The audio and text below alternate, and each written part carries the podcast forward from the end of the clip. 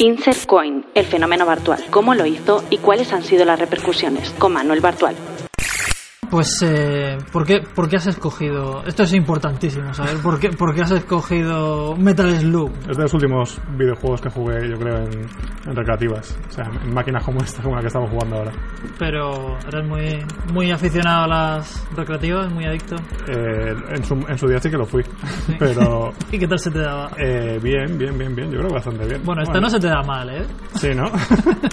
Hombre, esta aparte es que me gusta mucho. Y de hecho lo, lo, lo he vuelto a jugar luego también en Xbox y Sí. De hecho, diría que hasta soy un poco mejor que tú incluso. Es posible, es posible. Yo estoy ya un poco oxidado. Ahora que estamos aquí en plan relax, ¿has tenido tu tiempo de, de relajarte o...? La, la, verdad es que he tenido muy poco tiempo de relajarme porque desde que... Parece una exageración, pero desde que publiqué el último tweet al final he hecho otra cosa que no haya sido contestar entrevistas. Sí. Pero, pero bueno, sí estoy en un punto ya un poco de, de, empezar un poco a aterrizar y intentar asimilar un poco todo esto que ha pasado. O sea, han pasado tantas cosas tan locas estos días Sí. que realmente si las aíslo cualquiera de las cosas que han pasado me volaría en la cabeza.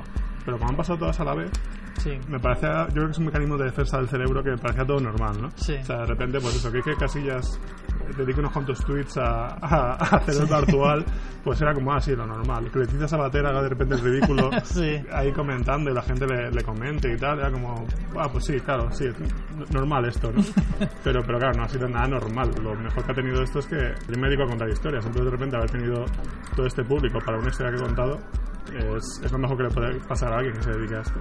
Bueno, pues como veo que nos están machacando, lo que vamos a hacer es eh, sentarnos con Manuel, eh, hablar un rato tranquilamente, ya más reposados, y vamos a hablar pues de lo que ha pasado y de lo que le espera en el futuro. Bueno, pues supongo que lo suyo es que empieces contando cuál es el origen de toda esta, de toda esta movida. Esta locura. Pues el, origen es que yo estaba de vacaciones, esto es cierto, y justo, pues nada más empezar mis vacaciones, una tarde conté una historia con, a través de un hilo de Twitter también, que el, el, enfoque era diferente porque realmente la idea fue contar una especie de sinopsis para un thriller muy enloquecido, que comenzaba con un tweet que era, eh, estas vacaciones te llega una alerta al móvil de tu báscula, eh, con lo cual no conoces la cara del ladrón, pero sí conoces su peso. Realmente, en origen o en origen, esto fue un tweet que lancé como cualquier chorrada que pones en Twitter, Sí, pero... Es un concepto muy tweet. Sí, sí, sí, claro, era, era un tweet, de hecho, era idea para thriller y se quedó ahí. Se quedó ahí, lo que pasa es que, bueno, se quedó también en mi cabeza dando vueltas. Y la verdad es que funcionó bien dentro de la gente que, que me seguía, porque tenía en ese momento, pues, esos 16.000 seguidores. Y, y, lo más importante es que yo me lo pasé muy bien. Entonces, eh, me quedaba semana y media de vacaciones por delante y me dije, pues, si consigo construir una historia en tres días, o sea, antes del lunes siguiente, pues del lunes al, al domingo voy a serializarla y voy a cambiar un poco el enfoque y voy a ser yo el protagonista, como si me estuviera pasando a mí, porque me pareció que eso podía generar más enganche en la gente y, a ver qué tal, pero, pero realmente no, o sea, no, no podía esperar que esto fuera a tener esta repercusión y el objetivo realmente fue pues eso, eh, seguir pasándolo bien en mis vacaciones. O sea, en vez de estar leyendo un libro o, o tirado viendo la tele, pues cuando llegaba al hotel cogía el móvil y continuaba la historia. ¿Cuál fue el momento exacto en el que dijiste, ay madre, está, está, hemos perdido el control? Yo creo que el momento exacto es el viernes por la noche, que es cuando ya la cosa estalló definitivamente, porque del lunes al viernes se fue sumando mucha gente hasta llegar a los 100.000 seguidores, pero el, el, petardazo es el viernes por la noche, que es cuando yo creo que empieza ya a llegar a gente con mucho seguidor, empieza a enlazarlo y a comentarlo y, y aquello de repente se convierte una revolución. y hubo un momento muy chulo esa noche precisamente que justo en una pausa dramática en la que la gente está en, en, tensión a ver qué pasa a continuación. Esas son las pausas que yo utilizaba para comer o, o estar tirado en el sofá. y recuerdo ver un, un tuit que me pasó un amigo de alguien que, que grabó un vídeo en una casa en la que estaban reunidos eh, cinco o seis chavales siguiendo la historia. O sea, de hecho, concretamente viendo el vídeo en el que intento entrar en la habitación y estaban con ganchitos, con bebida. Entonces me di cuenta de que, de que se ha convertido en un fenómeno como, pues eso, de gente quedando en una casa, pues en vez de para ver una serie de televisión una peli de terror, estaban siguiendo la historia de Manuel, ¿no? Y, joder, ese momento fue muy, fue muy chulo porque me, me di cuenta de, de, pues del impacto que estaba teniendo en la gente. ¿Cambiaron en algo tus planes o básicamente mm. Lo tenías ya todo pensado y, mm. yo, yo, vamos, eh, antes de escribir el primer tweet ya sabía cómo acababa la historia, sabía por dónde tenía que pasar y, y en qué orden iba a pasar las, las cosas. A mí hice una escaleta. Pero sí que es verdad que, que realmente como la historia la construí en 3, 4 días, generé huecos para, pues a lo largo de esa semana, según se me fueran ocurriendo cosas, ir añadiendo detalles. Y, y otra cosa que hice, que originalmente no, no, pensaba hacer, fue incorporar cosas que iba diciendo la gente. Pero en cuanto me di cuenta que se generó conversación, de que, de que según lo que iba pasando, la gente iba diciendo, pues ve a tal sitio, haz esto otro, pues sin interpelar directamente a la gente, sí que igual aprovechaba una actualización de tweets y decía, me habéis comentado que quizás la otra habitación esté en mi mismo hotel, voy a buscarla tal. Entonces de repente añadí una pequeña trama más, o sea, bueno, ampliaba un poco la trama eh, a raíz de los comentarios de la gente y esto creo que, que, enriqueció mucho la historia porque ya se convirtió en una cosa más interactiva dentro de lo que cabe. Uh -huh. O sea, que no solo era yo lanzando la historia, sino también yo recibiendo lo que, lo que la gente me, me iba diciendo. ¿Crees que esta interacción pudo ser parte de la causa del éxito? Sí, yo creo que sí, yo creo que sí y también todos los motivos creo que ha sido en una época en la que ya estamos acostumbrados a consumir películas y series cuando nos da la gana y en el momento que queremos y aparte sabemos perfectamente su duración, o sea, tú te sientes a ver una película y ya calculas que, bueno, sea hora y media, dos horas. Esto eh, ha sido todo, todo, todo lo opuesto, porque eh, estamos hablando de que la gente no sabía cuándo iba a llegar al siguiente capítulo, como, como lo llamaban, a cada nueva actualización. Y, y, lo más importante, no sabían cuándo acababa. Entonces, eh, esto incluso me permitió hacer como tres finales, ¿no? Hubo un momento que parecía un final feliz, que era cuando llegaba a Madrid, y gente hubo gente que pensó que ahí se acababa la historia. Luego hubo otro final, que fue el de la noche del sábado, y luego ya el final final, que fue el, el, epílogo del domingo, ¿no? Entonces yo creo que esto ha generado un enganche muy, muy potente en la gente por precisamente por eso, por estar ante una ficción que no controlaban de ninguna manera. Mucha gente se ha sorprendido de que de repente alguien se sacara una historia de la, de la manga y, y posiblemente por eso tanta gente picó, entre comillas, porque claro, no se podían esperar que Claro. un alguien desconocido se estuviera inventando una historia. Pero claro, para los que te seguíamos y tal, pues estaba claro que te estaba inventando Claro. una historia porque tú llevas muchos años inventando tu historia.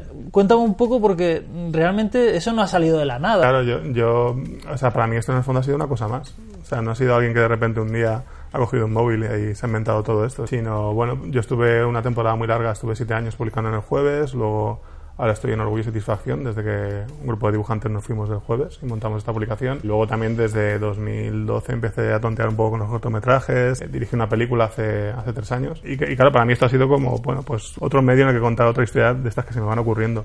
Y que en cierto modo aparte creo que tiene que ver con cosas que he hecho porque sí que internet como tema es un tema que me interesa mucho y de hecho es, un- el, es el tema de, de mi película de todos tus secretos. Y luego el tema de jugar un poco eh, un poco con la ficción y la realidad también es una cosa que, que me gusta mucho. Entonces estoy muy contento de que esta historia haya funcionado porque creo que es una historia muy mía.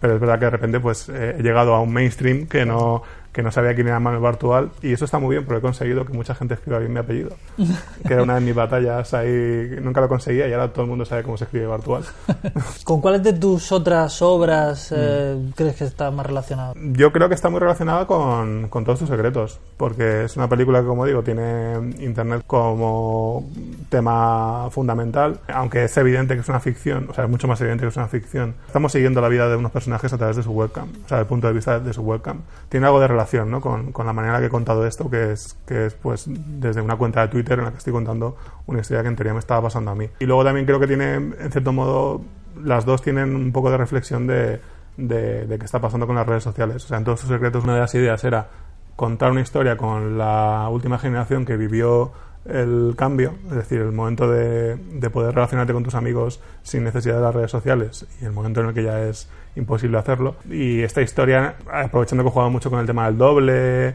y la suplantación de identidad, pues es un tema que en el fondo también está, está muy presente en el Internet de hoy en día. Porque aparte de eso, el tema del doble, la suplantación de identidad y tal, es un tema recurrente de Mm. la ciencia ficción y demás, y, y a ti te gustan mucho las ficciones. ¿Qué referentes tienes que crees que hayan Sí. podido impactar? Pues eh, es verdad que cuando me puse a construir la historia tampoco me paré a pensar en referentes, como realmente nunca lo hago cuando, cuando escribo nada, pero a posteriori sí que te pones a, a pensar y te das cuenta de dónde salió todo.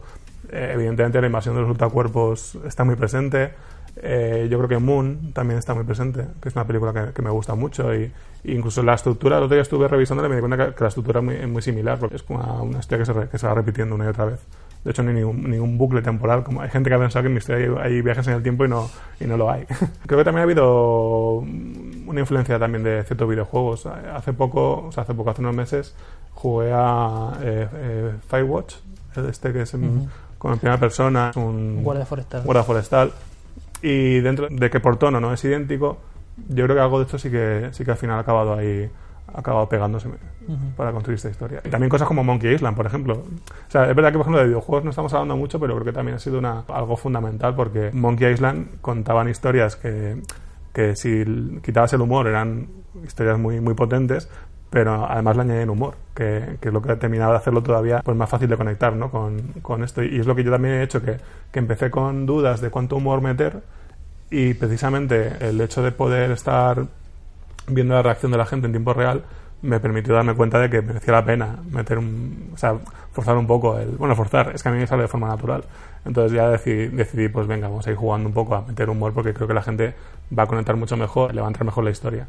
Sí, porque algunas de las cosas que se han convertido, entre comillas, en memes, como esto, el tema del bollo y tal, eran eran pequeños chistes, eran detalles de humor, o sea, a lo mejor es lo que más ha, hecho que la gente lo encuentre memorable, ¿no? Sí, de hecho, por ejemplo, esto estaba muy bien porque a raíz de que empecé a ver que los chistes alimenticios funcionaban muy bien, añadí como una especie de subtrama alimenticia o, elementos en el personaje en el que yo me había convertido que, no estaban previstas originalmente. Entonces, pues es todo el tema del bollo, o bueno, voy a a investigar a ver qué pasa aquí, eh, ya basta de quedarme en la habitación, pero antes bajo a desayunar. Había como una, como una trama o una cosa en la historia que a pesar de que el personaje estaba en peligro, estaba muy preocupado de, alimentarse bien. Entonces, esto creo que ha hecho que, a pesar de que el personaje se pueda sentir amenazado y esto le pudiera llegar a la gente, todos estos chistes rebajaban mucho la tensión, ¿no? Y, creo que eso han, ayudado a, que la gente entre mejor en la historia. Y luego ah, también está una serie de influencias, eh, digamos ya directas, expresas como puede ser pues una historia que tuvo mucho éxito también a través de Twitter unas semanas antes y también todo el rollo del creepypasta y estas historias como medio virales que surgen en internet. ¿Hasta qué punto todo esto te ha, te ha influido? Y yo creo que lo que probablemente más me haya influido ha sido lo que está haciendo Mato Crítico este año que es Legends of Emato, que lo que está haciendo es coger el modelo de elige tu propia aventura y lo ha trasladado a Twitter aprovechando eh, la herramienta de encuestas. Entonces, pues ir contando una historia y cuando llega el momento del giro se plantean varias opciones que la gente vota y en función de la que salga, pues por ahí continúa la historia. Me pareció muy chulo y muy interesante lo, que estaba haciendo y igual yo creo que sí que fue la manera de, que se activara ahí algo de, de, darme cuenta de que Twitter para contar una ficción es también un, un buen camino. Y, o sea, realmente no es algo nuevo, o sea, es algo que se viene haciendo desde que existe la red social. O sea, de hecho recuerdo una novela, ah, no recuerdo si americana o inglesa, que en los primeros años de Twitter se publicó eh, tweet a tweet, o sea, durante dos años. Era un autor que no encontró editor y decidió, pues mira, la voy a publicar en Twitter y al final encontró editor después de, después de publicarla. Entonces, bueno, pero igual sí que hay una cierta proliferación estos últimos meses o este último año, ¿no? A, a utilizar Twitter como una herramienta más de ficción dentro de que, de que es un uso reducidísimo dentro del uso total que se le da a, la red social.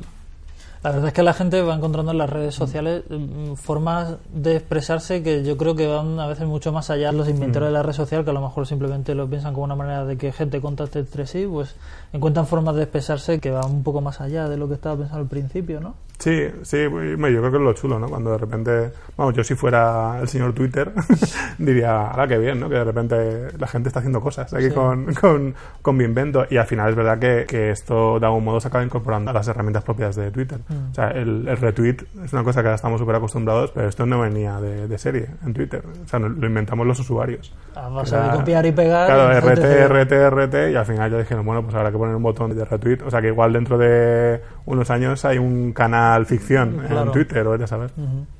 Estoy pensando precisamente en el formato de las historias de Instagram, que en un principio mm. se, se, pensaron para, eh, pues para pequeñas cápsulas, imitando de hecho otras redes sociales, y mucha gente las, está usando, tú también incluido, para contar pequeñas historias. También aprovechando que tienen que ser vídeos muy, muy cortos o imágenes que están muy poco tiempo en pantalla y usar eso a modo de viñeta. Tú, esto también lo has usado. Sí, de hecho, yo en el fondo he tenido un verano muy, muy movidito de probar cosas diferentes yo creo que en cierto modo igual esto tiene que ver con el hecho de que, de que Orgullo y Satisfacción, la revista en la que publico, la cerramos ahora en, en cuestión de nada, vamos, en diciembre publicaremos el último número. Y yo creo que igual sí que algo en mi cabeza hizo un clic de decir, ¿qué vas a hacer después? ¿no? Y entonces aproveché un poco el verano, que es una época un poco donde se relaja un poco todo, para ir probando cositas. Y es verdad que justo antes de, irme de vacaciones estuve haciendo una, una cosa que se llamaba Emoji Stories, que era contar, pues eso, utilizando las stories, las stories de Instagram, eh, pequeñas historias protagonizadas por, por, los emojis que tenemos con el teléfono. Eso la verdad es que también me funciona bastante bien y vamos, no descarto seguir, seguir haciendo.